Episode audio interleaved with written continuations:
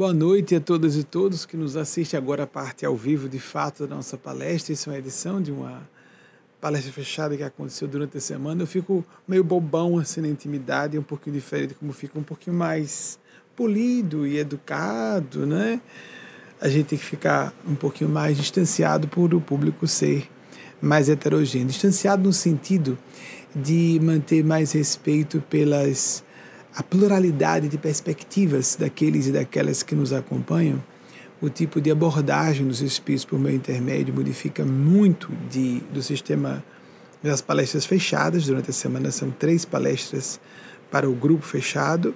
Esse é um trecho de uma dessas palestras dessa semana. E essa do domingo, que é tradicionalmente aberta ao grande público, a qualquer pessoa que deseje é, se presentear com as orientações que eu canalizo, não são minhas, que canalizo do plano maior. Curiosamente, a mensagem que abriu a nossa palestra, antes mesmo dessa edição, da sessão de provas com Kathleen Kazikawa, Kathleen, mais uma vez um beijo no seu coração, princesa, foi amizade e fraternidade à primeira vista.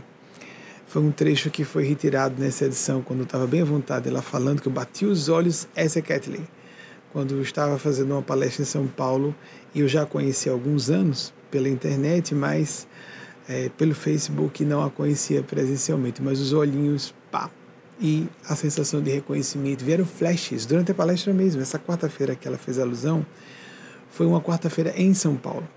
Próximo evento da cura de Lisa, o documentário A Cura de Lisa, que muitas e muitos de vocês já viram. Então, dias antes, eu passei por São Paulo. Estava em São Paulo quando eu fui chamado às pressas para Porto Alegre.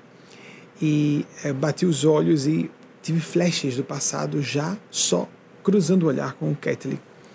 Graças a Deus, senti uma enorme afinidade com o esposo dela, Anderson, também. Porque a gente pode ter esse sentimento de uh, um reconhecimento de outras existências com uma pessoa e não ter com outra muito próxima a ela. Porque somos grupos evolutivos que às vezes é, há coincidência entre esses grupos e às vezes não, de elementos. E, obviamente, somos mais próximos de algumas pessoas e menos que outras, e é um mistério por trás disso. Só se fala amor no sentido erótico à primeira vista, né? A gente esquece que existe a amizade, a fraternidade, quando a gente bate os olhos nos olhos de outra pessoa e se sente irmão e irmã no primeiro momento que se encontra. Creio que muitas e muitos de vocês devam ter passado por experiências similares.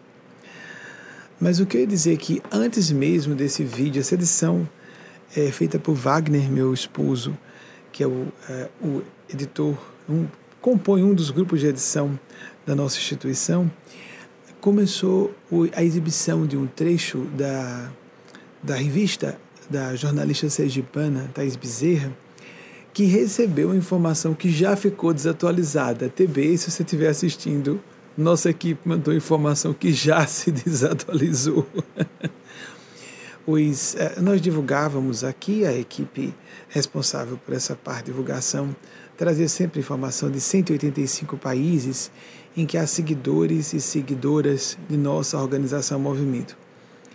Durante essa semana, perceberam fazendo checagem que em vez de 185 eram 189 que subiram para 190 e agora sabemos que são 192 países.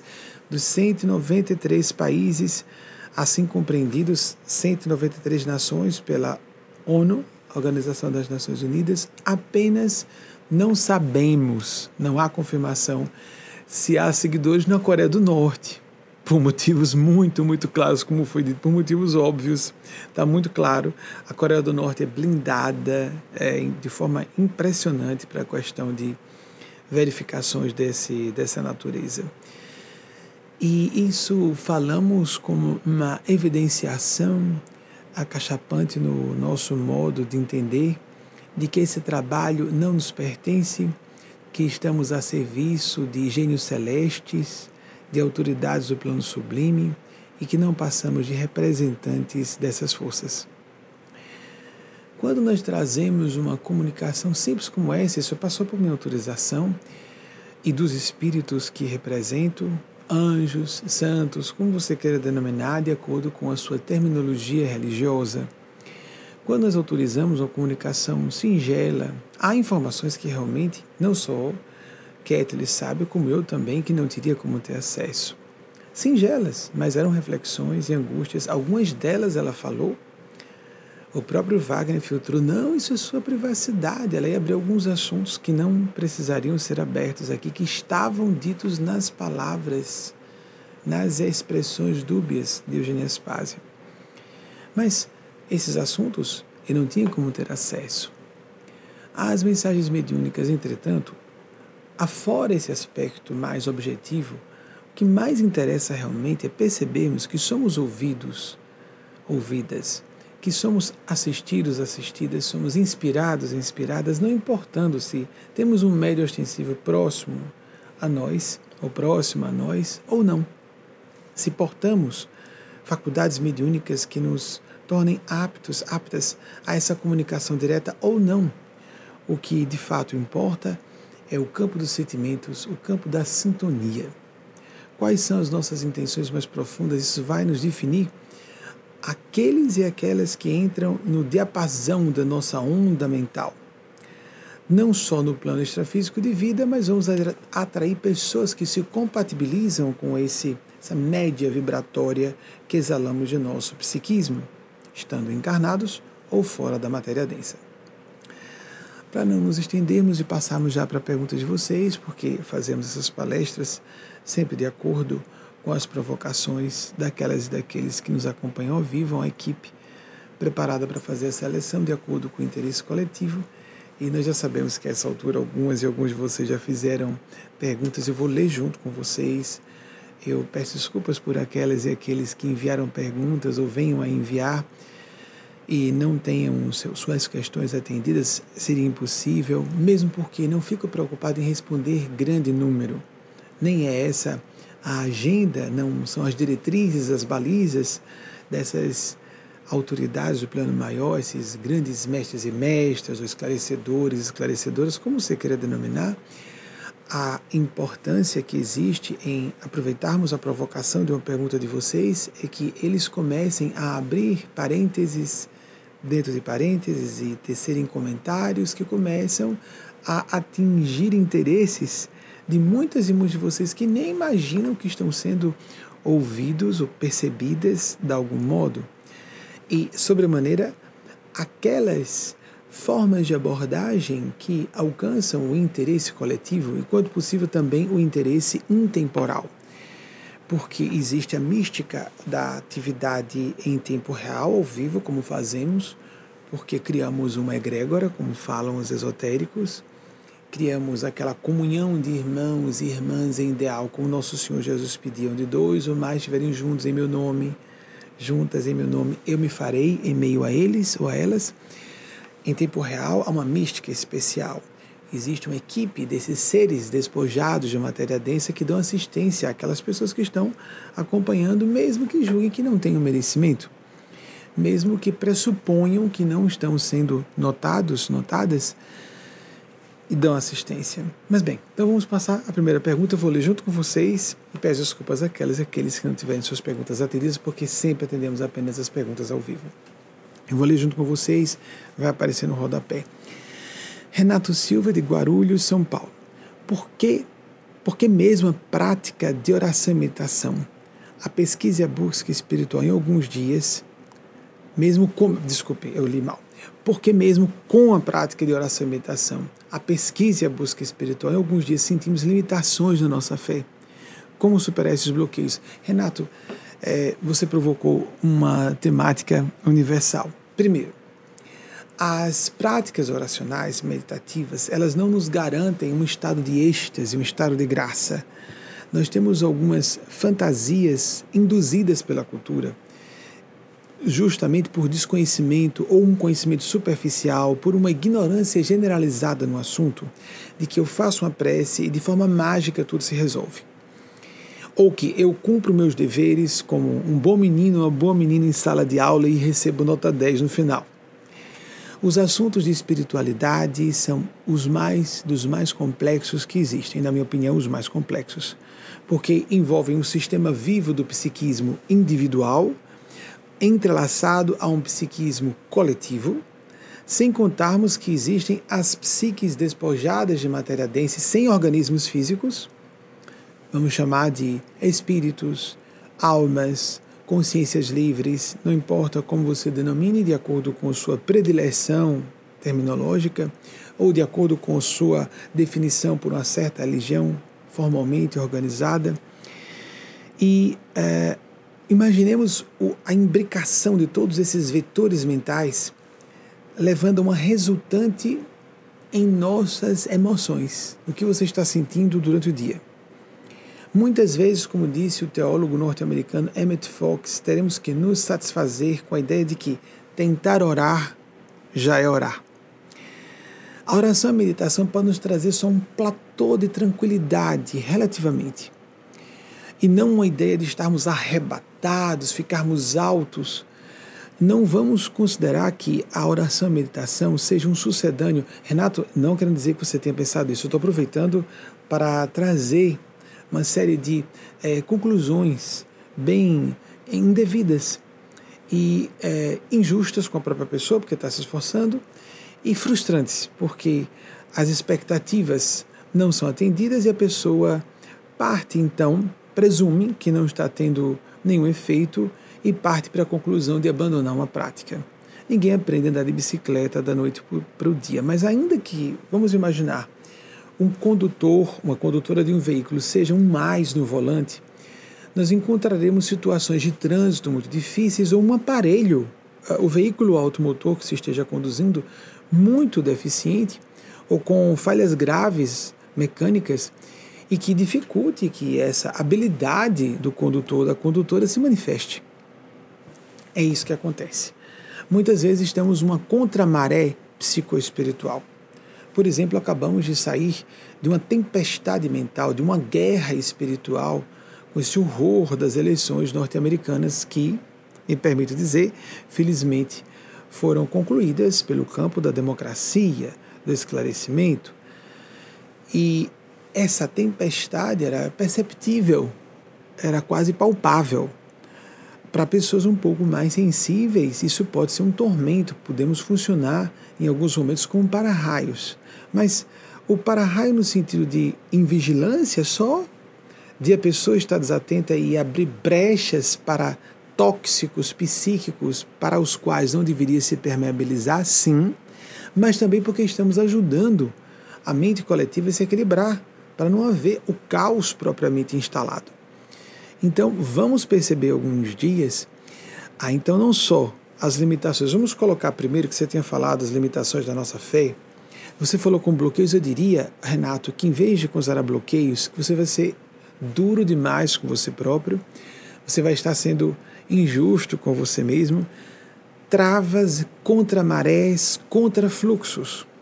Não necessariamente você está bloqueado, não necessariamente seja algo atribuível a você próprio, mas sim alguma coisa maior, maior que o seu eu, maior do que suas funções psíquicas, que possa compensar o que está acontecendo.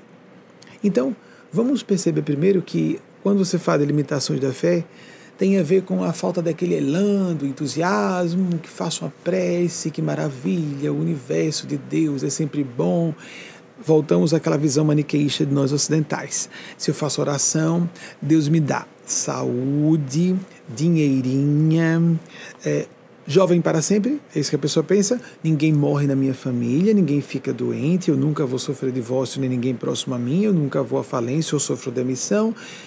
Isso é uma visão, eu estou colocando de maneira caricaturizada, mas há pessoas que, embora não revelem isso nem para si próprias, agem dessa maneira, considerando que as práticas espirituais sejam um condão mágico para criar uma vida de conto de fadas espiritualidade ou religiosidade legítima em qualquer partido de crença, pessoa estando ou não numa religião formalmente organizada, espiritualidade é uma ferramenta de expansão da lucidez para nos tornarmos mais perceptivos a camadas e amplitudes e dimensões da realidade que normalmente não alcançaríamos, que de modo ordinário, mesmo intelectualmente, mesmo que muito instruídos ou esclarecidas, não tenhamos acesso a essas multicamadas ou multifocos de observação da realidade. Nós temos uma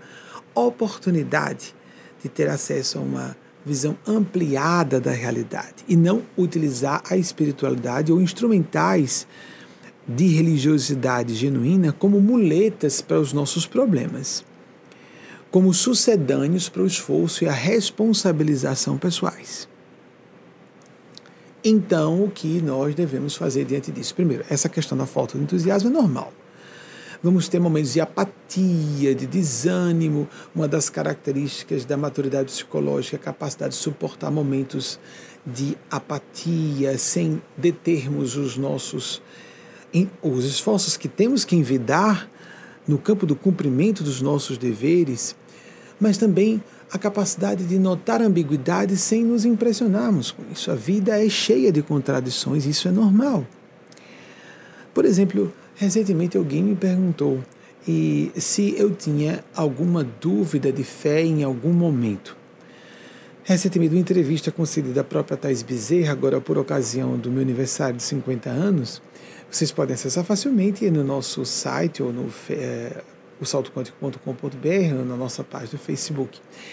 Eu falava sobre a pior crise de fé que eu atravessei durante quatro anos aproximados, no finalzinho da minha casa, 20 anos, e início da casa, 30 anos, porque eu já estava com um trabalho nacional na área de divulgação desses assuntos, e eu estava tendo muito acesso à perspectiva, ao outro partido científico, eu vou colocar assim, porque há uma controvérsia muito forte de acordo com as disciplinas do conhecimento, mesmo todas elas científicas, porque há academias que não são propriamente científicas, mas culturais, certas academias de arte, por exemplo. Mas existem academias de ciência que têm opini opiniões, de modo geral, diametralmente opostos. Opiniões opostas diametralmente. Como, por exemplo, quando nós vamos ouvir o que sociólogos pensam sobre o assunto espiritual mediúnico. O que antropólogos falam parece circunvizinha a disciplina, mas antropólogos, de um modo geral, têm um respeito profundo pelos fenômenos paranormais mediúnicos místicos e consideram como uma realidade discutível que compõe a condição humana.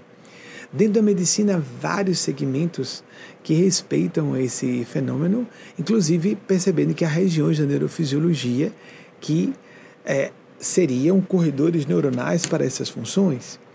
Fica aí o perigo de nós considerarmos que os fenômenos paranormais sejam epifenomênicos, que sejam fenômenos secundários, epifenômenos do fenômeno cerebral, do quimismo, dos aspectos bioeletroquímicos relacionados ao funcionamento do nosso cérebro.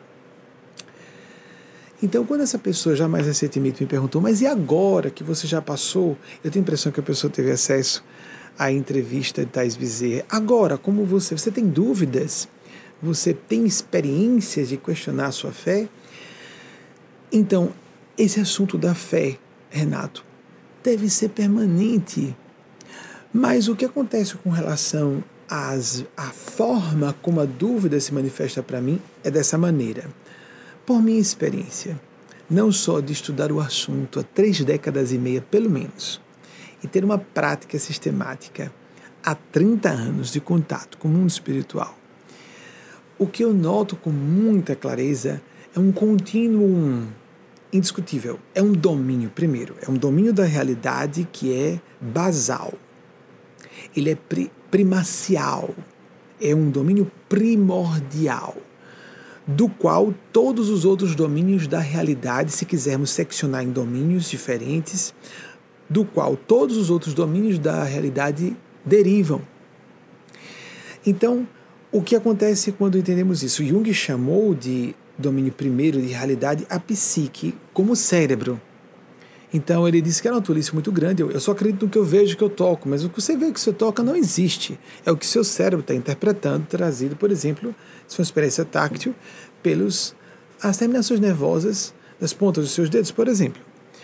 O seu cérebro está construindo essa realidade, não é o que está aqui fora. Então a primeira realidade é do cérebro, a segunda, a secundária é a física, porque trata-se de uma representação no cérebro do que existe aqui fora e nós não sabemos o que é.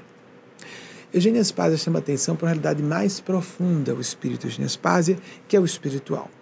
esse nível espiritual de realidade, que é o que todas as religiões e filosofias, como citei algumas semanas ou talvez já mais de mês, Aldous Huxley, no seu clássico A Filosofia Perene, que todas as religiões filosofias compreendem que estamos num campo de consciência unificada, o que pensadores da física de subpartículas corroboram.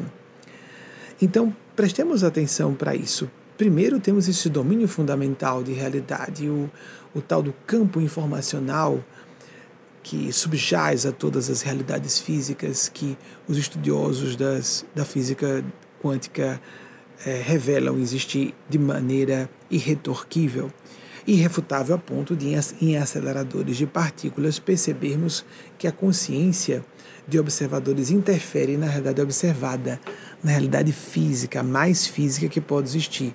Partículas atômicas e subpartículas atômicas. Imaginemos, no campo das subpartículas atômicas, a perspectiva a priorística de um observador pode, por exemplo, foi esse o grande auê, o bafafá do início do século XX, quando teóricos, quando se encontravam em congressos de física, traziam os dois grupos evidências de que a matéria seria ondulatória, enquanto outros comprovavam que a matéria era corpuscular.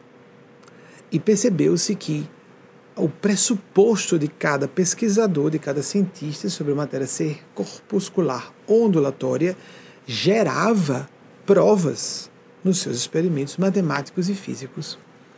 Então, imaginemos se estamos falando dessa interferência da subjetividade da consciência no plano físico, o que que nós diremos de questões muito mais complexas, muito mais profundas, como os assuntos atinentes à espiritualidade, à humanidade, à divindade, sobre maneira a transcendentalidade que inclui tudo isso. Então, quando aparece ah, o demônio da dúvida, que pode ser tratado como um anjo de acordo com a maneira que reagimos à dúvida, que a dúvida é a base do agnosticismo. Pode levar ao agnosticismo, mas a dúvida nos leva ao pensamento crítico. É a base para o agnosticismo em suas últimas decorrências, mas nós podemos entender como um elemento axial para o pensar correto, pensamento crítico. Então, se a dúvida, em vez de se tornar sistemática, atroz, niilista, cínica, essa dúvida está com agenda, essa dúvida não é racional. Ela está projetando caprichos e questões mal resolvidas, ocultas, da pessoa que está apresentando a dúvida. Inclusive quando a pessoa está apresentando a dúvida para ela própria. Às vezes é conveniente imaginar que não temos que prestar contas a forças, a inteligências superiores a nós. Às vezes soa confortador dizer: não, não acredito nessas coisas, porque assim eu fico à vontade para agir como bem quiser e enganar pessoas, manipular pessoas, pensar em mim, depois em mim, depois em mim. E não vai fazer diferença se eu declaro para mim que não exista ou não o mundo espiritual, porque o mundo espiritual não pede satisfações a ninguém, nem nenhum campo da realidade nos espera aprovação para existir. O mundo espiritual existe, quer nós concordemos ou não, quer acreditemos ou não, quer tenhamos lucidez e maturidade psicológica e moral para nos abrir a perceber as sobejas, numerosíssimas, multifacetadas evidências da existência do mundo espiritual.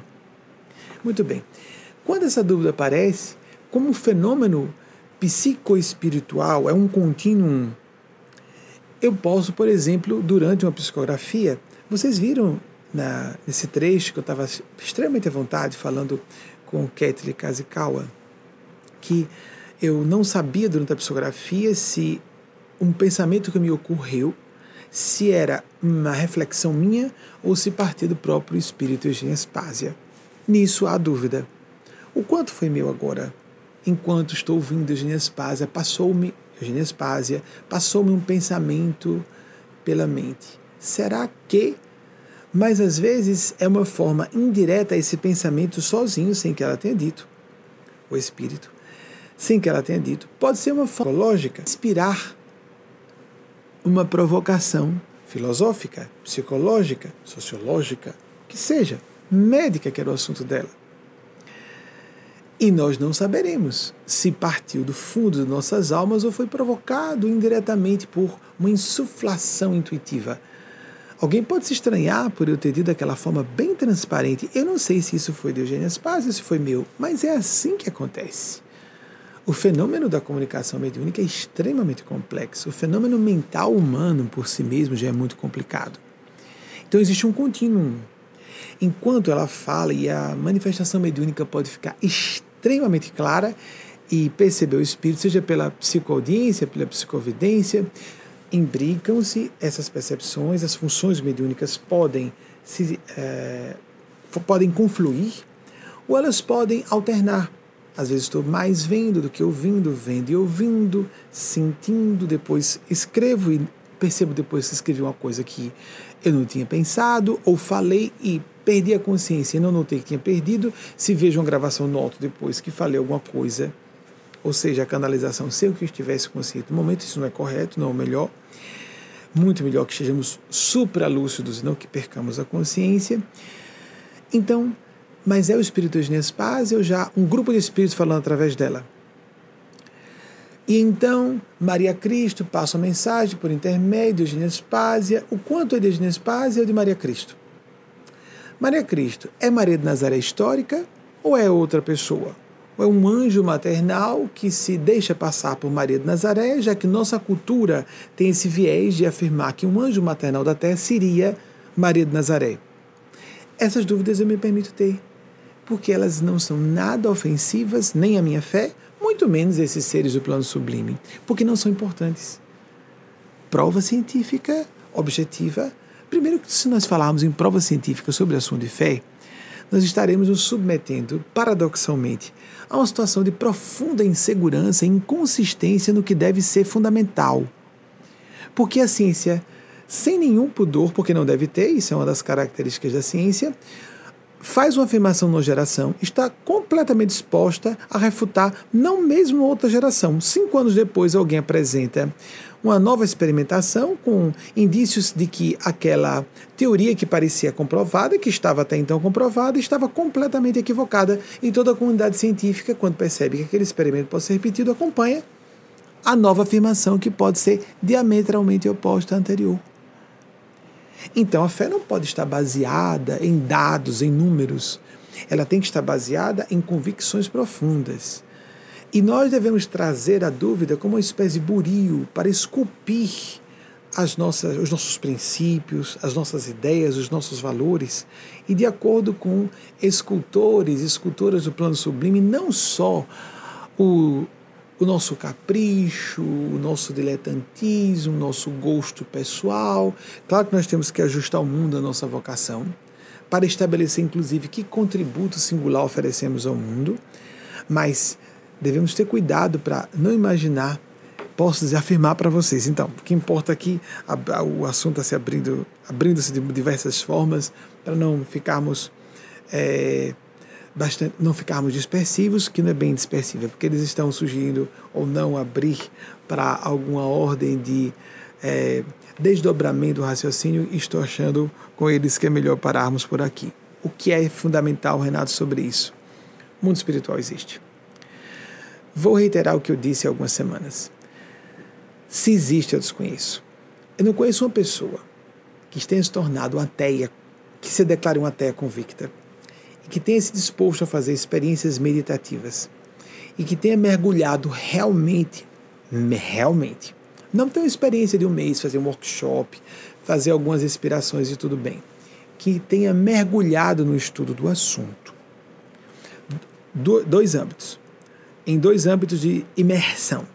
Um ateu, uma ateia. Eu fui um agnóstico ardoroso, feroz. Era difícil me convencerem. Eu gostava do fenômeno paranormal, mas achava que era tudo resultado de faculdades do cérebro que eram desconhecidas ou pouco estudadas na minha adolescência. Comecei a ler o assunto e comecei a perceber esse padrão não só em mim, mas em muitas pessoas. Gente que aborda com respeito da racionalidade autêntica, não da racionalização, Eu não quero que exista. É chique dizer que não existe. Eu pareço mais inteligente se eu digo que todo fenômeno espiritual ou é distúrbio mental ou é charlatanismo. Fica elegante na minha academia dizer isso. Os meus alunos ficam impressionados. Então, essa agenda é tão óbvia. A gente olha para a pessoa e sabe que ela está preocupada em impressionar e passar de inteligente e culta. Na verdade, ela é pouco profunda. Uma criancinha, uma pessoa emocionalmente primária, retardada emocionalmente. Não todos, não todas. Algumas estão iludidas. Mas aí então, aquelas que querem mesmo se aprofundar, que sentem um reclamo da alma, porque tem gente que não tem refinamento psicológico para ter necessidade de espiritualidade. São pessoas mais primárias. Basta para algumas pessoas só comer, transar, né? fazer sexo, comer, ter dinheiro. Para outras, elas querem consumir arte clássica, leitura de qualidade. Para outras, eu preciso de propósito. Desculpe dizer falta de refinamento poético, filosófico no mau sentido, utópico. Desculpe dizer falta de refinamento de sentimentos, que é o que mais nos qualifica como seres humanos. Porque sentimentos e juízo de valor, máquinas não têm, nem animais, só nós seres humanos. Então tem pessoas que não têm refinamento para ter essa necessidade. E pessoas que muito agnósticas, muito céticas, muito criteriosas em se abrir a uma realidade sem comprovações, que se interessam porque sentem uma fã, tem que buscar. Mergulham numa pesquisa, quanto mais plural, melhor, multicultural, multireligiosa. Se ela começa a vivenciar suas próprias experiências, fazer suas próprias disciplinas de meditação e de oração, não há como, pelo menos, ela começar a ter atrozes dúvidas sobre seu materialismo ateu. E algumas com o tempo, se elas persistirem, começam a notar que está tudo errado do que elas pressupunham como imutáveis, eternas verdades de negação. Isso é crença. Isso é crença, é um partido de crença. Eu gosto quando colocam lá, às vezes está no Wikipedia, religião, dois pontos ateu. Isso é uma religião.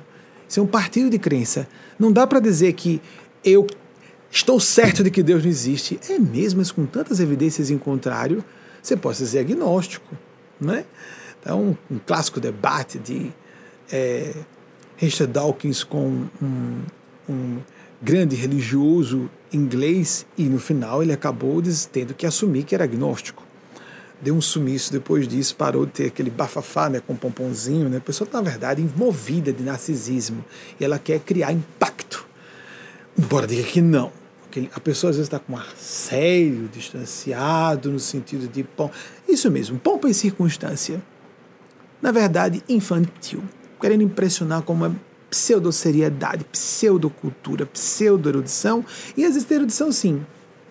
Capenga, caolha, de um lado só, fica lendo só aqueles autores que negam, aqueles autores que concordam com ele ou com ela. Assim fica fácil. Assim fica fácil de ficar bitolado, bitolada.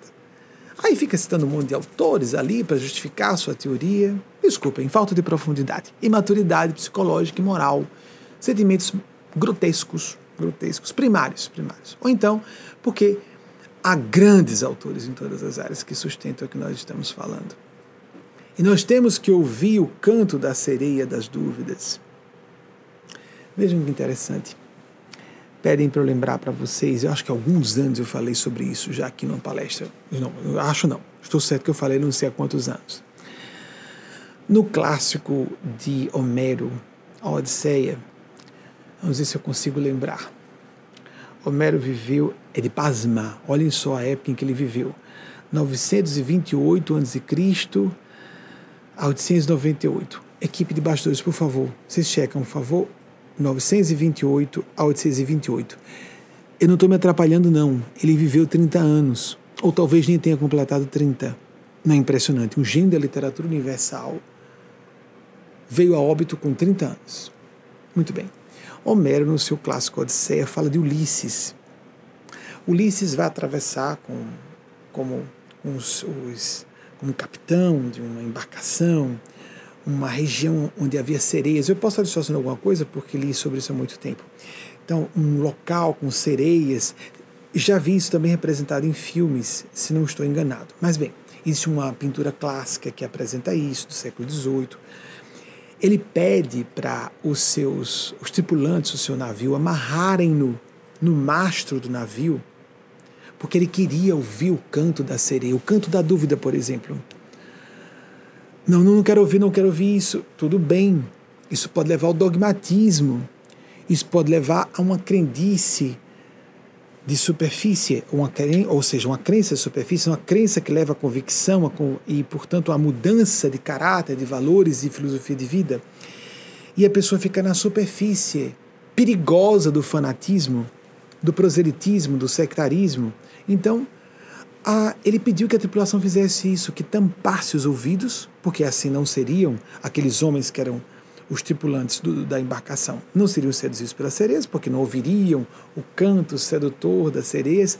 É, os mitologemas são maravilhosos, porque eles trazem significados e implicações de reflexão sobre nossa psique que dificilmente em alfarrábios ou em grandes tratados de psicologia, ou mesmo menos ainda experimentação clínica, nós encontraríamos. Ah, só que de forma bastante ampla, de forma bastante subjetiva, e nós temos que ter um pouco de sabedoria para detectar as entrelinhas do que está sendo ali apresentado. Então, ele passa então pelas sereias, então tem aquela expressão dele completamente, de ele estar completamente hebetado e seduzido, encantado e enfeitiçado com o canto das sereias, mas amarrado. E ele diz: por nada, por nenhuma razão, se eu gritar para vocês, mas ele estava com os ouvidos tampados, mas se eu fizesse alguma sinalização, se alguém me viu dizendo me desamarre, ah, nem que fosse pela linguagem labial, não me desamarrem por nada. Eu não sei o quanto disso está no clássico de fato, mas eu sei que há essa, essa informação. Numa das representações desse trecho da Odisseia de Homero. Ele ouve porque ele quer passar pela experiência e não cai. Em psicologia profunda, isso é denominado trabalho com a sombra. Ter acesso à sombra, flertar, ver o mal sem cair no mal. Porque muitas pessoas dizem: você é ingênuo, isso é idealismo. Se você tiver acesso a novas informações, a novas experiências, você vai desistir. Não, nós podemos ter experiências e tornarmos mais agudas ainda as nossas convicções. Há pessoas que mergulham no mal, mergulham no deboche, mergulham na desesperação, na falta de, de respeito à dignidade humana e querem dizer que nós somos apenas um apanhado de moléculas. Se quiserem, fiquem à vontade. Se vocês quiserem se sentir apanhados de moléculas, induzirem jovens, porque sou um ferrenho defensor da tese que nós não façamos militância ateia, porque isso induz pessoas a enfermidades mentais e a suicídio. Isso não é brincadeira. Então, se as pessoas quiserem agir de forma irresponsável, pregando que toda religiosidade, espiritualidade, transcendentalidade, isso é grosseiro, isso é incultura, isso é falta de cultura. Vamos estudar antropólogos, vamos estudar os psicólogos da linha transpessoal Vamos é, ver o que a psicologia de profundidade fala sobre o assunto. Vamos ver os experimentos, os experimentos de experiência de quase morte, que quando se vai discutir que as experiências de quase morte não são reais, só conseguem explicar alguns dos poucos fenômenos, não todos eles. Sim, alguns fenômenos podem ser explicados por outra via, é óbvio, mas não toda a gama de vivências que os experienciadores de quase morte e experienciadoras revelam ter tido. E o que diríamos de todos os tratados e estudos de mediunidade que acontecem desde a sociedade psíquica, a Real Sociedade Psíquica de é, pesquisa, pesquisa psíquica da Inglaterra, desde metade do século XIX. Médiuns ultra documentados como Edgar Cayce, Chico Xavier no Brasil, tudo isso, criação da mente. Ah, foi telepatia. É mesmo. E quando aparece a caligrafia do comunicante, e nós podemos então checar chamando grafotécnicos de perícia criminal, amigos, pessoas experimentadas em perceber fraudes. Chama-se um grafotécnico, ele detecta que é a mesma caligrafia, o que lá tecnicamente se chama de poligrafia, nos estudos da mediunidade. Amigos, amigas, é muita forçação de barra, é querer a pulso negar o fenômeno. Eu estou falando de algumas áreas rapidamente para provocar a pesquisa de vocês. Então, deixemos-nos ouvir, deixemos, então, Renato, absorver a dúvida. Lembram que há poucas semanas eu falei? Não nos deixar obstaculizar por esses três demônios que podem se converter em anjos. Dúvidas. Tenhamos, deixemos que as dúvidas venham, medos e culpas. Se não temos culpa, nenhuma culpa, eu não tenho culpa de nada, não me arrependo de nada. Então, você ou você está mentindo, ou você é psicopata, ou você é estúpido ou estúpida demais para não se arrepender de nada, não sente culpa, é psicopata. Só psicopatas não sentem culpa. Mas entregar-se à síndrome de culpa é outra coisa. A pessoa judiciosa e madura percebe que cometeu um erro, sente a culpa e transforma aquilo, mobiliza-se para ser responsável e compensar-se por um erro cometido. Se não com aquela pessoa que julga, às vezes nem estamos certos que cometemos um erro com aquela pessoa, mas que julguemos, que tenhamos cometido um erro por negligência, por exemplo. Podemos falar com ela e, se ela não estiver aberta, compensamos-nos com outra pessoa. A dívida é com o universo, com o cosmos, com Deus, com as forças de Deus, como queremos chamar. Medos nos levam à prudência. Falta de medo não é coragem, é temeridade. Pessoas muito corajosas sentem pavores terríveis. Napoleão Bonaparte, será que é certo? 1769, 1821, acho que foi aí que ele morreu, né? na Ilha de Alba, 1821. Num certo momento, tem um episódio que ficou uh, é, lendário, que ele estava muito trêmulo. Pouco antes de uma importante batalha, ele estava muito trêmulo, trêmulo de ser visível para as pessoas que ele estava com tremores. E um dos oficiais ficou preocupado. Meu general, meu general, o senhor está bem? Ele disse: Estou com medo. O senhor está com medo? Aí então ele disse: É por isso que eu sou general e você é o oficial sob minhas ordens. Eu tenho consciência dos riscos que estamos correndo. Inteligência leva a pessoa a ter mais medos. Os paranoicos costumam ter razão mas nós não podemos nos entregar a paranoias, não é verdade? Então, o problema é quando medo, dúvida, culpa nos paralisam. A dúvida não pode nos paralisar. A dúvida pode refinar a nossa convicção. Tenho convivido com ela a vida toda. E tenho também dito: agora é hora de você se calar. Nós temos várias vozes na mente, a nossa própria mente. A dúvida é uma delas. O cético que nós somos devemos ser. O pensamento crítico tem a ver com a dúvida. Nós ouvimos, ok, o que você tem a dizer? Qual a sua pergunta? Certo, já respondi. Agora se cale. Agora, o maestro, nós somos o maestro da nossa psique. Cada instrumentista está tocando um instrumento, chega a hora de parar. Ponto. Não está sendo construtivo, não está sendo útil. Vou pesquisar se for importante, se não, não interessa agora. Há pessoas que entronizam e que uh, idolatram certos aspectos da psique que não merecem isso. A racionalidade exacerbada nos leva a um utilitarismo calculista, hedonista, ególatra, psicopático muitas vezes. A razão por si mesma, isoladamente falando, é perigosíssima. Nós não podemos funcionar como se fôssemos máquinas, só calculando resultados. Nós não somos é, força produtiva apenas, somos força criativa somos agentes de impingir juízo de valor. De novo, impingir valor a eventos, situações e pessoas. Juízo de valor não é condenação, análise. Definirmos, categorizarmos no campo dos sentimentos como nós percebemos a realidade, isso não tem nada de poético, isso é a dignidade humana por excelência. Escolher a esperança e não a desesperança. Escolher acreditar e lutar pelo bem sempre, senão já estamos sendo usados pelas forças do mal, usadas pelas forças do mal. Vamos passar. Ah, que bom, Homero. Temos aqui, o pessoal encontrou a imagem. Eu tenho a impressão que essa pode ser uma das tais, eu não sei se é a própria pictografia mais clássica que falei, acho que não, porque aqui eu conheço, é, elas não eram representadas de um britânico no início do século XVIII, não eram representadas com sereias. Uma delas está com corpo de sereia, de fato, uma quimera, né, com parte corpo de sereia, de animal, o peixe e a outra parte humana. E ele está amarrado ao macho, vocês notam? Então, 1928 a antes de Cristo, a 1998. Então, de fato, talvez não tenha completado seus 30 anos, o que é su soberbo, né?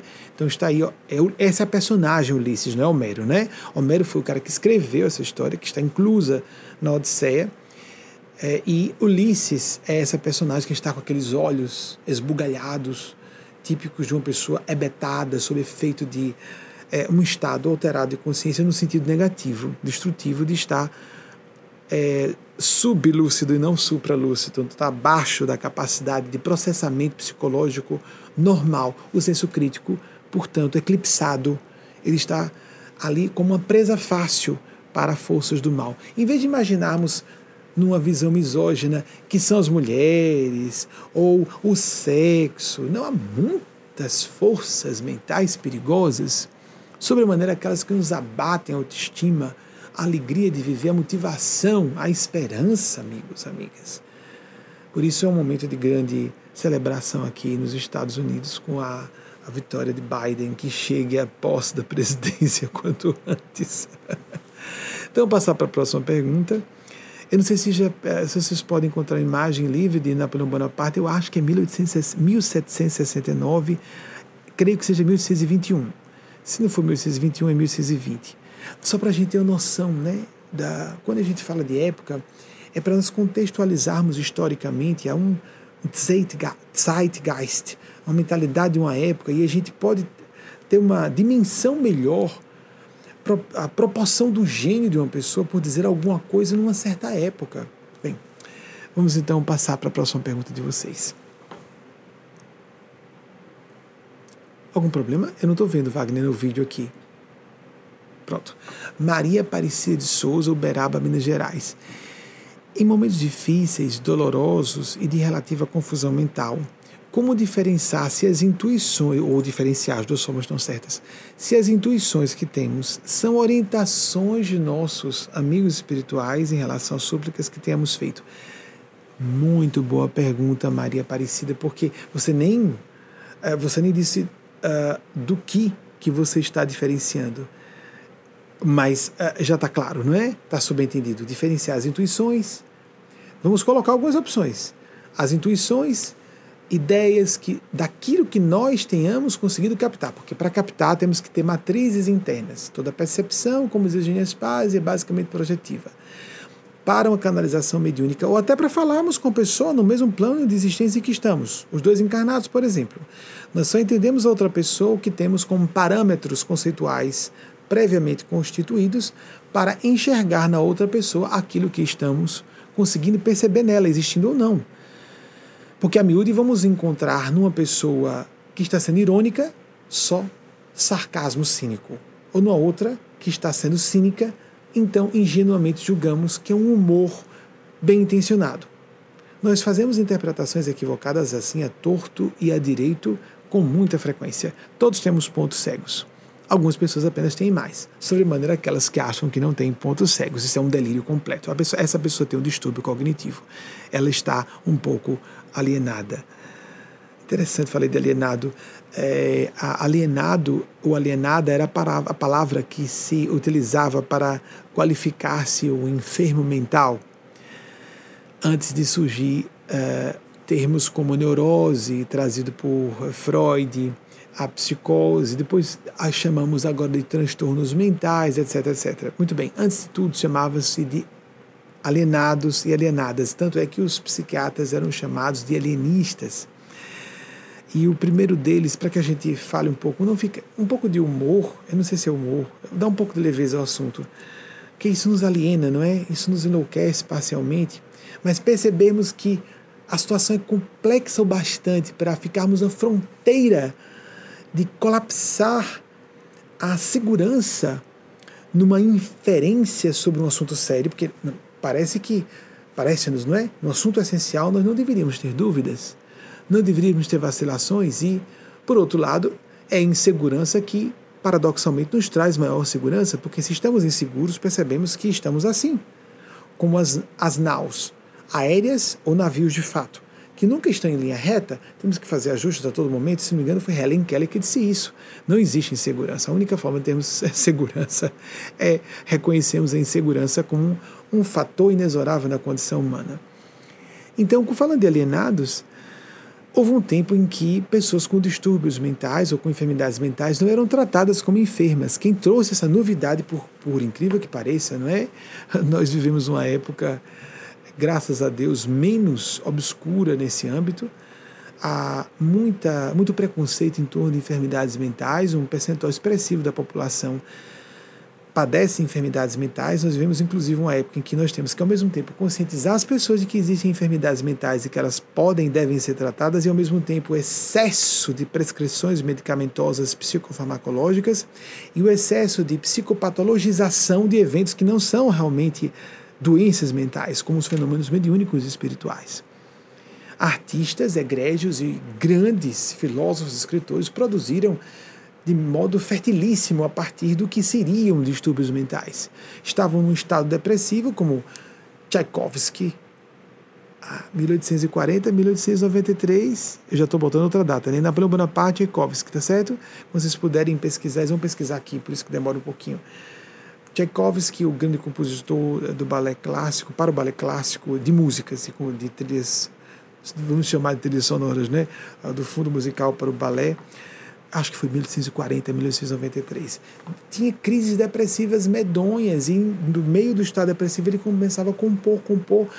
E aquelas músicas, eu sou apaixonado pelas músicas, as composições de Tchaikovsky, Lago dos Cisnes, A Bela Adormecida, o, a Patética, o Quebra-Nozes. Então, a empolgação da Napoleão Bonaparte, 1769 a 1821.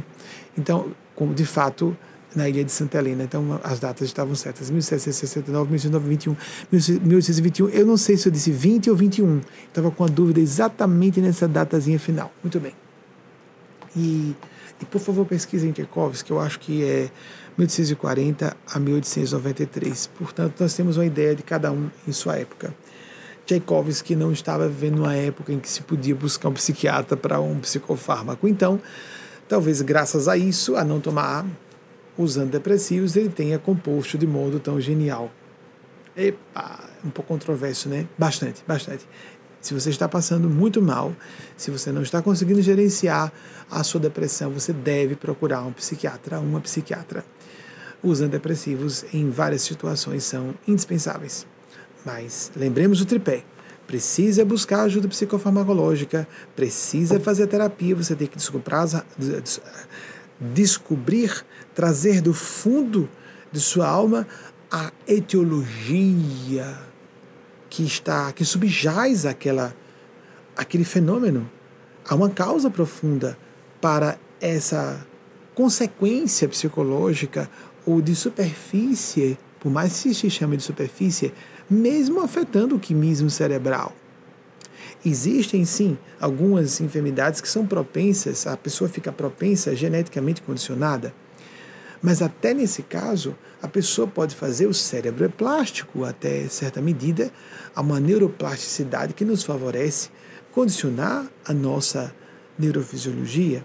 Até mesmo as estruturas cerebrais, os corredores neuronais podem, podem ser reforçados ou podem ser esgarçados ou rompidas certas sinapses por falta de uso. Então, nós podemos amoldar nosso cérebro à medida que vamos ficando mais velhos, como viu uma metáfora recente, uma boa analogia de que a massa fica, vai ficando, o barro vai ficando seco, ficando, ficamos menos flexíveis, mas a vida inteira podemos modificar isso aí. Então, quem criou a ideia de que enfermos mentais deveriam ser é, desculpe, volta à pergunta da moça, que eu estou ainda na questão das intuições, para eu não perder é, a perspectiva da pergunta dela, de Maria Aparecida. Maria Aparecida, eu estou fazendo um circunlóquio, uma abordagem circunambular, que circunlóquio dá uma conotação um pouco pejorativa, né? Mas ao fazermos uma abordagem circunambular, estamos respeitando a complicação do tema para que nos aproximemos ao, aos poucos vamos circulando o assunto e nos aproximando, como se fosse a busca do eixo da questão, o busilis da questão, questão o, o X da questão. Então, foi uh, Felipe, é isso, Felipe uh, Pinel. Ah, meu Deus, outro, outra pesquisa para vocês, os bastidores. Vamos ver se eu consigo acertar. Minha criança interior adora acertar as datas. Às vezes é claro, né? Não tem como é, 1745 a 1826. Olhem em que época recuada viveu é, Pinel. Tanto é que se fala, Fulano é Pinel! Lembra dessa expressão? Eu não sei o quanto ainda é vernacular, mas na minha adolescência e infância eu via com frequência Fulano é Pinel! Ainda fazia essas expressões menos felizes. e depreciativas. Eram tratados com violência, ou seja, ele estava seccionando das superstições religiosas e da demonização de pessoas com uma enfermidade para tratá-las. Se não me engano, ele se formou em Toulouse, depois foi estudar, meu Deus, em que faculdade? Montpellier. Montpellier. Estudou mais quatro anos em Montpellier e uh, Felipe Pinel cunhou o conceito de que eram enfermos, a pessoa que era louca não era um ser furioso para ser tratado com violência, era um enfermo a ser tratado. E ele cunhou um conceito bem interessante. Obviamente eu não vou saber como está no original, não conheço francês, mas em palavras aproximadas ele disse: há sempre uma réstia, uma nesga de razão até no mais alienado ou alienada dos alienados, das alienadas.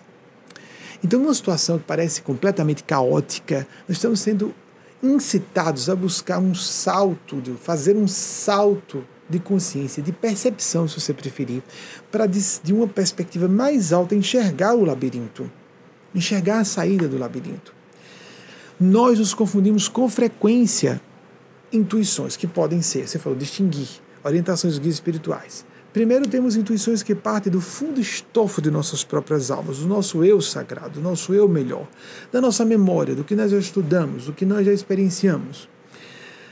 Isso tudo, inclusive, serve de filtro para a captação de inspiração dos guias espirituais, anjos de guarda, santos, Deus, como você queira denominar, pode ser diretamente Deus. Há pessoas que não se sentem pretensiosas. Estou falando diretamente com o Espírito Santo de Deus. Ok, legal, lindo. Eu acho um pouco pretensioso. É claro que Deus está aqui. Deus tem que estar em toda parte. Mas falarmos diretamente com a pessoa de Deus, Deus pode nos ver e ver tudo simultaneamente. Ele é absoluto, não pode ter limites. Ela é absoluta, não pode ter limites. Mas a conversa direta com o Espírito de Deus, embora respeitemos aquelas religiões que acham que as pessoas estão falando diretamente com Deus, eu noto que esse tipo de pretensão leva as pessoas a serem muito presunçosas. Acharem que existe condenação eterna para pessoas. Eu sou muito certo, eu estou com Deus, eu estou com Jesus e você vai para o fogo eterno do inferno. Ficam extremamente discriminatórias, se comportam contra grupos minoritários, como Jesus não se comportou, começam a ser incoerentes com o nome de Jesus que botam para se rotular e rotularem suas doutrinas religiosas e suas igrejas. Se alguém se comporta de forma perseguidora com minorias, essa pessoa não está representando Jesus. Está interpretando mal os textos que foram deixados por dois dos apóstolos, um de certeza de Jesus, Mateus e João, e Lucas e Marcos, João Marcos, que foram é, testemunhas de segunda mão. Os, o de certeza testemunho ocular, segundo estudiosos dos textos sagrados, de fato, seguro Levi, Mateus. João, talvez o Evangelho de João tenha sido escrito por um conjunto de discípulos de João.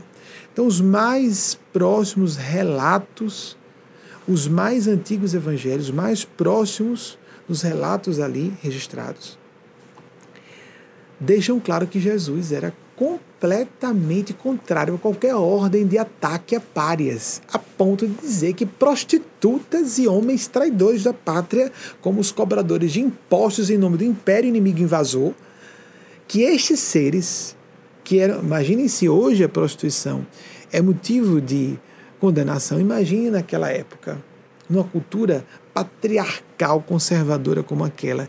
Ele disse textualmente que prostitutas e esses homens que não só eram corruptos porque cobravam a mais os impostos, mas cobravam impostos em nome do império invasor, esses seres entrariam no reino de Deus antes de religiosos e muitos de seus discípulos. É forte isso, não é? Porque se um judeu daquela época porque eram quatro judeus. No início da história do cristianismo, o cristianismo era uma seita judaica. Se homens daquela época conseguiram escrever que Jesus disse isso, logo Mateus, o mais próximo evangelho escrito da época, 35 anos aproximadamente, segundo estudiosos, depois da morte de Jesus, não importando que tenha sido a morte de Jesus, se ele conseguiu botar que Jesus disse isso por escrito, imaginemos o que é que Jesus realmente falou mais amplamente e que era chocante demais para ser registrado. Porque muita coisa ele dizia, os próprios evangelhos falam, ele separava alguns apóstolos, dizia algumas coisas as ocultas, porque não poderia ser divulgado, e outras coisas ele dizia à multidão, ou dava uma versão diferente para a multidão. Algo ficou registrado nos evangelhos sobre isso, e é claro que muita coisa não foi registrada. Jesus não é compreendido hoje como mais, quanto menos, quanto mais no passado, quanto mais outra isso mesmo, 1840 1893, Tchaikovsky está aí. Peter Tchaikovsky. Muito obrigado, fabuloso, genial. É, imagine que era ser homossexual, depressivo no século XIX, na Rússia. Realmente tinha que produzir, por ser um gênio, produziu obras imperecíveis, não é? Imortais. Do quem gostar de música clássica, experimente. Eu sei que não é muito elegante preferir Tchaikovsky, é mais elegante dizer gosto de Bach gosto de Mozart, gosto de Beethoven, Chopin também. Mas eu gosto daquela empolgação elétrica e aquelas oscilações altos e baixos de Tchaikovsky que são é, impressionantes, para a minha perspectiva. Isso, isso é gosto pessoal? Isso não tem nada de ciência, isso é gosto pessoal. Para quem aprecia música clássica e artes clássicas, não é?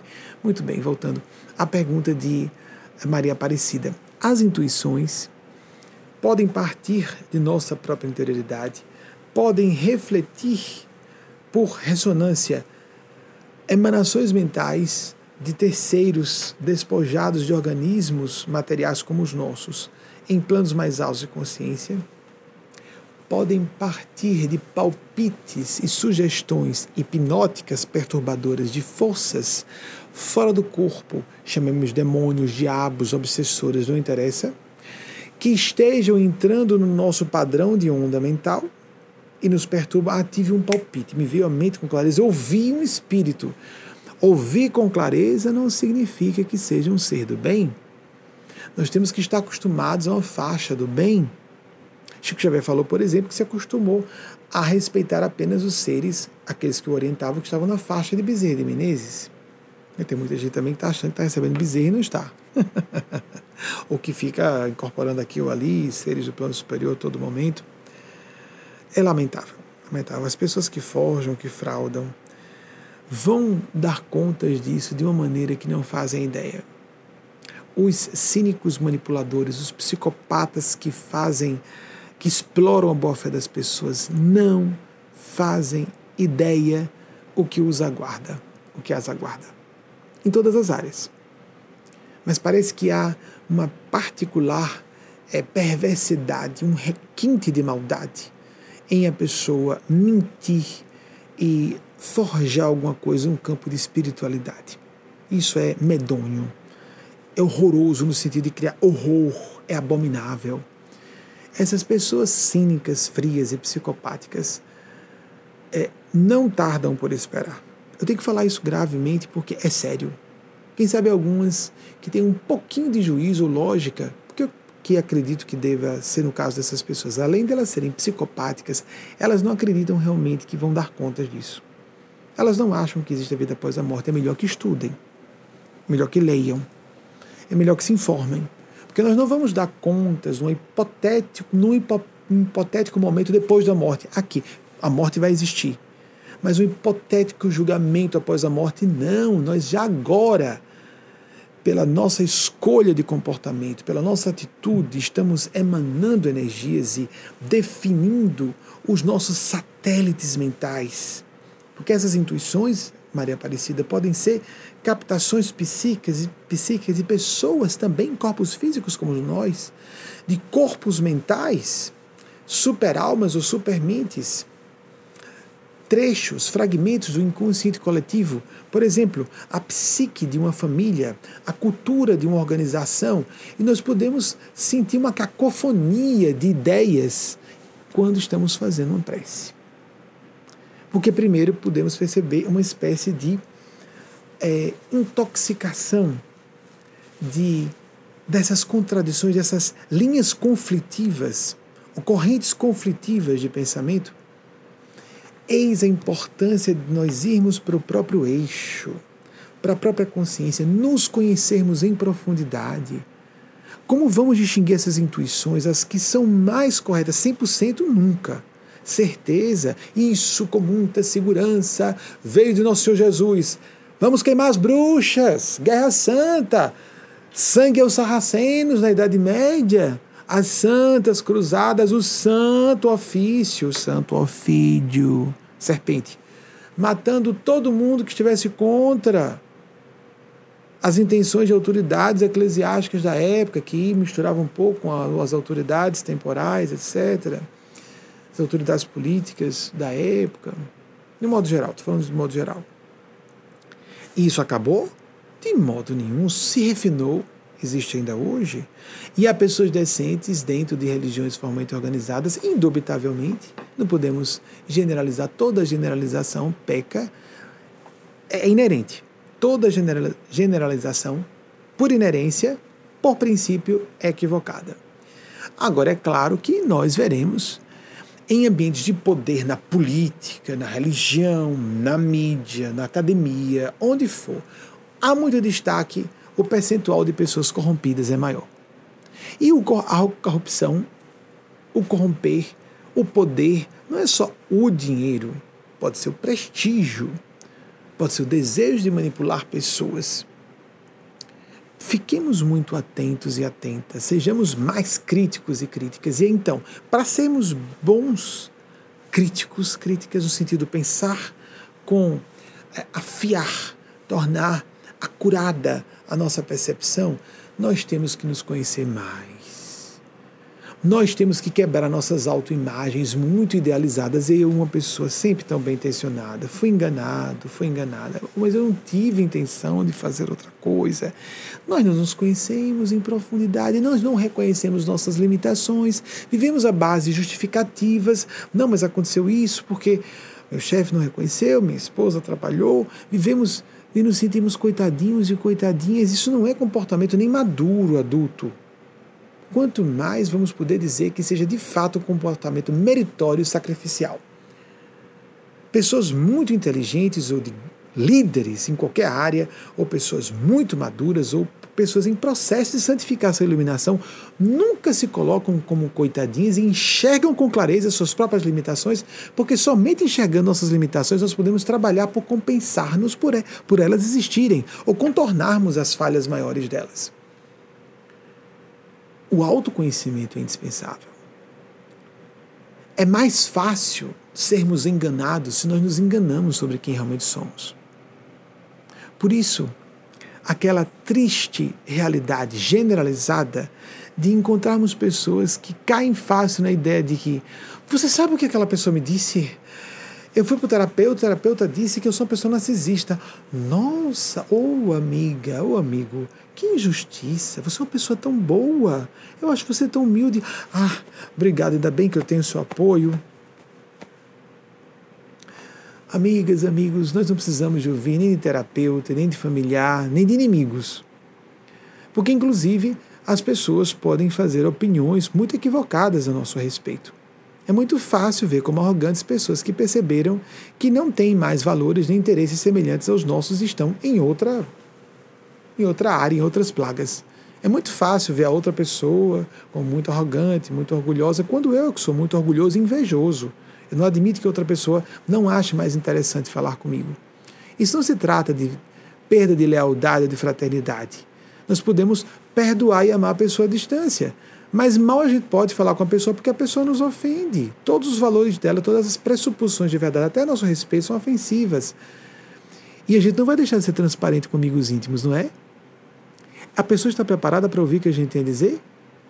Normalmente não. Mas para nós estarmos preparados para enxergar as pessoas com mais clareza, nós temos que nos enxergar com mais clareza. E poucas pessoas estão dispostas a olharem para si próprias, para si mesmas, no espelho da alma e se verem como realmente são. Observemos que na geografia ou no estudo dos, no campo das tradições cristãs ou os iluminados e iluminadas do Oriente, nós vemos que essas pessoas são muito conscientes da sua falibilidade humana. Elas não se sentem pessoas especiais quem começa a se julgar muito especial e virtuoso está no caminho da hipocrisia religiosa, dos fanatismos condenatórios, daquilo contra que Jesus veio se opor, claramente. sepulcros caiados, brancos por fora, cheios de podridão e rapina por dentro. Ó oh, geração incrédula e perversa, até quando estarei convosco? Até quando vos hei de aturar? Chicote na mão, revirando as bancas do templo. Os vendilhões do templo, todas as conveniências do poder, do dinheiro, da imagem pessoal. Não é? Não eram só religiosos. Ali era classe religiosa, legisladora, acadêmica, tudo estava, era um Estado teocrático quanto de hipocrisia, o percentual de hipocrisia que existe em nós. Porque se for pequeno, a gente só vai perceber contradições. Perceber contradições de nós mesmos é normal, é humano. Nossa, falhei novamente. Não tive uma boa intenção naquele momento. Mais do que isso, uma pessoa recebeu a notícia de um inimigo, uma notícia ruim, e perceber que ficou satisfeita internamente que foi errado. Gostei de ouvir a notícia ruim sobre o inimigo. Tem que corrigir isso aí. Ah, mas ninguém está sabendo, é cada uma. Foi bem merecido. Isso é uma voz medíocre mesquinha, imatura, infantil e perigosamente suscetível a tornar a pessoa plugável a forças do mal. Não é um favor que prestamos a outras pessoas vigiarmos os nossos sentimentos? É um trabalho devido de autoproteção que fazemos em relação a nós mesmos. Bem, que a pessoa, que a pessoa sofra a justiça, que ela mereça, meu Deus do céu, que essa pessoa tenha forças para aproveitar essa experiência e crescer. Porque sintonizamos com o plano do bem. Assim, Felipe Pinel, certinho, 1745, 1826. Imagine como ele foi longevo naquela época, 81 anos. Ele, inclusive, sofreu problemas. Vejam a época. Vejam pouquinho é importante a gente ver a fase histórica. Ele trabalhou. A, a, a, a Revolução Francesa eclodiu quando ele estava com 44 anos, 1789, né? Então. 44 anos, ele teve que interromper atividades dele no meio da eclosão da Revolução Francesa. Bem, voltando. Vamos sair um pouco dessa perspectiva de valoração pessoal por opinião de terceiros. Nós criamos muitas confusões e recebemos intuições que ficam confusas na hora da aplicação porque nós ainda não nos desapegamos. Tem uma expressão de Emmanuel por Chico Xavier fortíssima. Tem pessoas que, uh, como uma semente, ficam lá trancadas no fundo do chão, no solo, não querem germinar porque elas não querem se desapegar da, como foi que ele disse, meu Deus, a volúpia de desfrutar das delícias do adubo delícias do adubo, literalmente ele chegou a falar. Nós nos alimentamos de podridão sem notar. Ah, mas isso é muito gostoso. Lembremos que um prato de comida de hoje, se ficar fora da refrigeração uh, indispensável, entra em decomposição em dois ou três dias, ou bem antes disso, dependendo de o alimento ser mais ou menos perecível. Muita coisa que a gente se delicia, ah, gosto tanto dessa pessoa, hum, que gostoso que ela me disse. O que é que de mim está achando gostoso aquilo? Me elogiou, disse que eu sou uma pessoa maravilhosa. Quando eu estou me esforçando muito, não pare, trabalhe menos. É lógico que uma pessoa que nos quer bem, nos estimula até com elogios na área de nossa proficiência, nos parabeniza, nos estimula ir adiante, sem dúvida. Mas também nos ajuda apontando elementos se nós demos abertura, porque tem gente que quer tomar iniciativa e nos dar conselhos sem ser pedido. Não é? São pessoas invasivas, querem se mostrar muito francas, mas elas são autoritárias e invasivas mesmo. Tomam iniciativa de falar o que não foi perguntado a elas. Não são íntimas o bastante para isso. Mas se a gente pergunta sinceramente a alguém uma opinião, a gente tem que esperar ouvir com franqueza, de íntimos, de íntimas. Se a pessoa fazer uma terapia, se vai buscar um aconselhamento espiritual religioso, se a pessoa vai falar com um parente que julgue que seja um parente do espírito também, um amigo, uma amiga que veja como uma, um familiar da alma, nós devemos esperar franqueza. A pessoa deve falar com cuidado. Olha, vejo que tem questões sérias, você está triste Você sofreu um ataque injusto dessa pessoa. Essa pessoa está com intenção só de machucar você. Mas tem alguma razão no que ela disse? Porque se tiver alguma razão, aproveite a oportunidade para aprender. Porque a divina providência com frequência utiliza pessoas inimigas nossas, pessoas que estão distorcendo quem somos, pessoas que estão interpretando a pior forma quais são nossas intenções, mas para dizer uma ou outra coisa que os amigos não estão dispostos a falar. E, primeiramente, porque nós não estamos abertos a ouvir de nós mesmos, de nós próprias. Foi uma coisa curiosa que aconteceu comigo da, da minha adolescência, desde a minha adolescência, por um histórico complicado da minha infância e adolescência. Ninguém me disse alguma coisa que eu não tivesse uma coisa pior a mim mesmo. E quando falou alguma coisa que era injusta, era injusta. Não é? Temos que estar dispostos, meu dever e de qualquer pessoa que esteja nesse trabalho. De modo algum, aqui jogando confete para mim mesmo seria ridículo se eu estivesse fazendo isso. Mas dizer, é um dever nosso, o exame de consciência.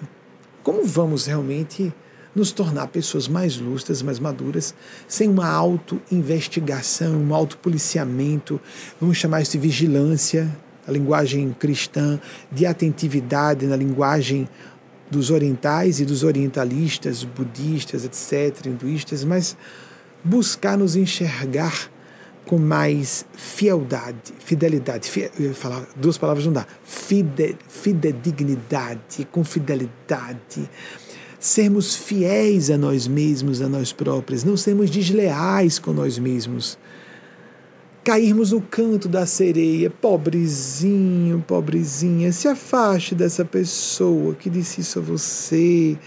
Não, essa pessoa tem um discurso muito duro. Houve um momento em que Jesus estava com 72 discípulos e começou a falar algumas coisas que foram tão chocantes que disseram: Isso é muito duro. E dos 72 discípulos, 60 se afastaram. Procure nos quatro evangelhos. 60 se afastaram assim, num único discurso. Ficaram os doze, os doze apóstolos, e Jesus disse: E vocês? Não vão também não?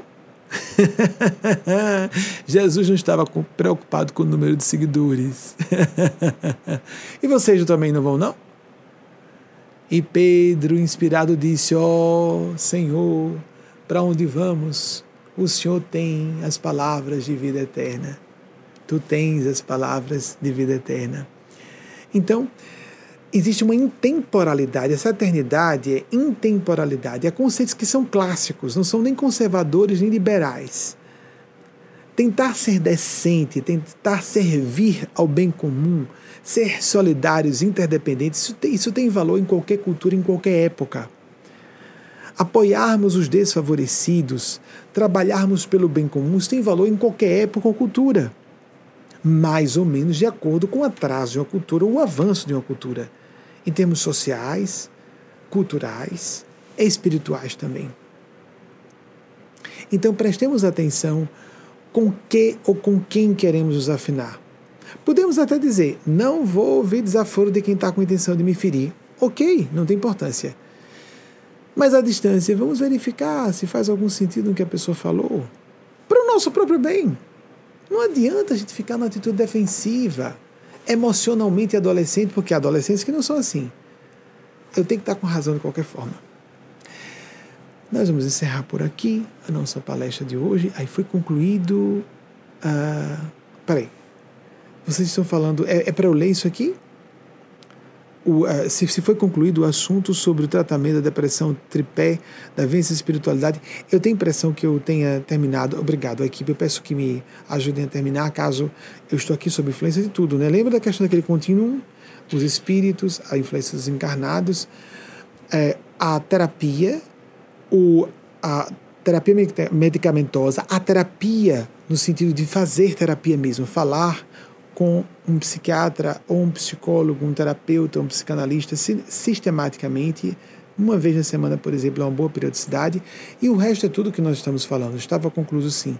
Religiosidade, espiritualidade autêntica, ler as intuições, orar, meditar.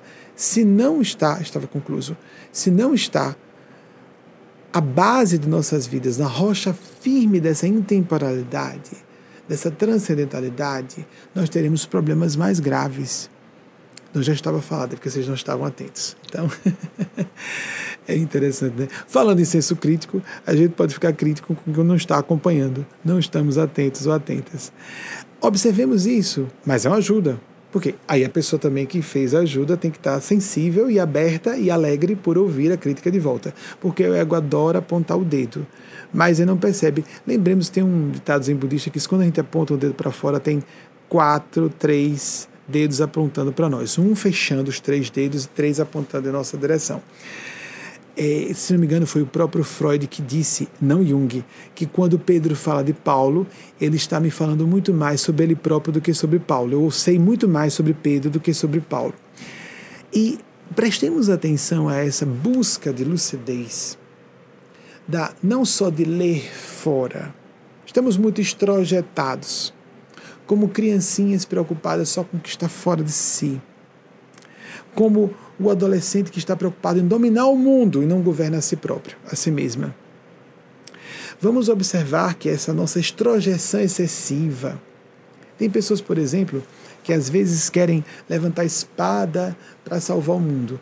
A pessoa só está frustrada porque não atingiu um objetivo que ela almejava. E resolve ficar furiosa contra outras pessoas que estão conseguindo o que elas queriam. Elas realmente estão movidas de boas intenções ou elas estão agindo de forma destrutiva com aquilo que elas pretendem ou pretenderiam ou se apresentam como auxiliares. Lembremos o que falamos na semana passada. Iconoclastia é uma função nobilíssima, mas ser um bom iconoclasta é muito difícil. O iconoclasta quebra um ícone e apresenta uma opção muito melhor simplesmente quebrar um ícone é destituir a alguém de uma função que está suprindo necessidade de pessoas e às vezes a necessidade vital vai levar pessoas ao suicídio. Isso vai ficar na conta kármica da pessoa que ela acredite que exista karma ou sintonia com o céu, consequências. Pouco importa que ela acredite ou não, porque existe. É desinformação se ela não conhece. Vou derrubar Vou desmascarar todo mundo. Está disposto ou disposta a oferecer uma opção melhor? Se você está disposto, disposta a oferecer uma opção melhor, ofereça. Ah, mas a pessoa tem que ser como eu, que fica satisfeita sem religião nenhuma, sem espiritualidade nenhuma. Você pode ser uma pessoa emocionalmente primária, para não ter nenhuma, de novo, nenhuma fã de ascese, nenhuma sede de transcendentalidade, é uma pessoa de alma primária psicologicamente primária. Ela pode ser muito inteligente para uma perspectiva mundana. Habilidade linguística, lógico-matemática são algumas formas de avaliação de inteligência. Ela pode ser inteligente nessa área, ela pode ser muito culta, mas faltam outras outros âmbitos de habilidades, inclusive a intrapsíquica e as experiências da inteligência intuicional, a experiência de transcendentalidade, a experiência de espiritualidade. Vamos jungir tudo isso num todo coerente. Nós não somos só seres falantes e seres computadores. Vamos usar a palavra inteligência lógico-matemática. Ah, os computadores estão nos dando de lavada. Inteligência linguística, só comunicação. Mas e onde está a nossa capacidade de intuir significados, que é inteligência espiritual? A capacidade de perceber finalidades construtivas em todas as situações. A capacidade de resolvermos problemas para uma supraconsciência. Onde está a nossa habilidade para isso? Cuidemos que as nossas intuições não sejam censuras. Cuidemos que também a censura voltada para fora não seja uma censura voltada para dentro. Prestemos atenção para toda maneira de julgarmos que estamos compreendendo o que não estamos compreendendo. Já encerrando a nossa, como íamos encerrar há pouco, a nossa preleção aqui, atribuindo todos os valores do que apresentamos aos bons espíritos e é, atribuindo as falhas à minha pessoa, embora agradecendo ao pessoal que não percebeu que eu tinha concluído o assunto é, essa, essa, esse tipo de abordagem ao vivo é sempre perigoso, tem que ser uma coisa muito segura para a pessoa apresentar. E, é, mas é sempre válido, surge uma reflexão aqui, não é? Então, que nós busquemos tornar este um hábito sistemático em nossas vidas. Oração, meditação, prática do pensar correto e do sentir com elevação, para chegarmos a um nível melhor de realização pessoal, que sempre tem a ver com propósito, de vocação, de um chamado a um trabalho que leva ao bem comum de algum modo, porque não há como sermos felizes sem estarmos servindo a felicidade de outras pessoas. Invocando as bênçãos dos bons espíritos, os anjos de Deus, das almas iluminadas para cada uma e cada um de vocês, assim seja. Despeço-me sugerindo enfaticamente uma atenção especial a essa sumária, singelíssima e magnífica fala que Eugênia Spásia, Eugênia Spásia trouxe Maria Cristo, que se segue no empacotamento audiovisual por outra, outra equipe de nosso grupo audiovisual. Até o próximo domingo, se assim for permitido. Assim seja. Irmão pelos laços do Espírito, Benjamin.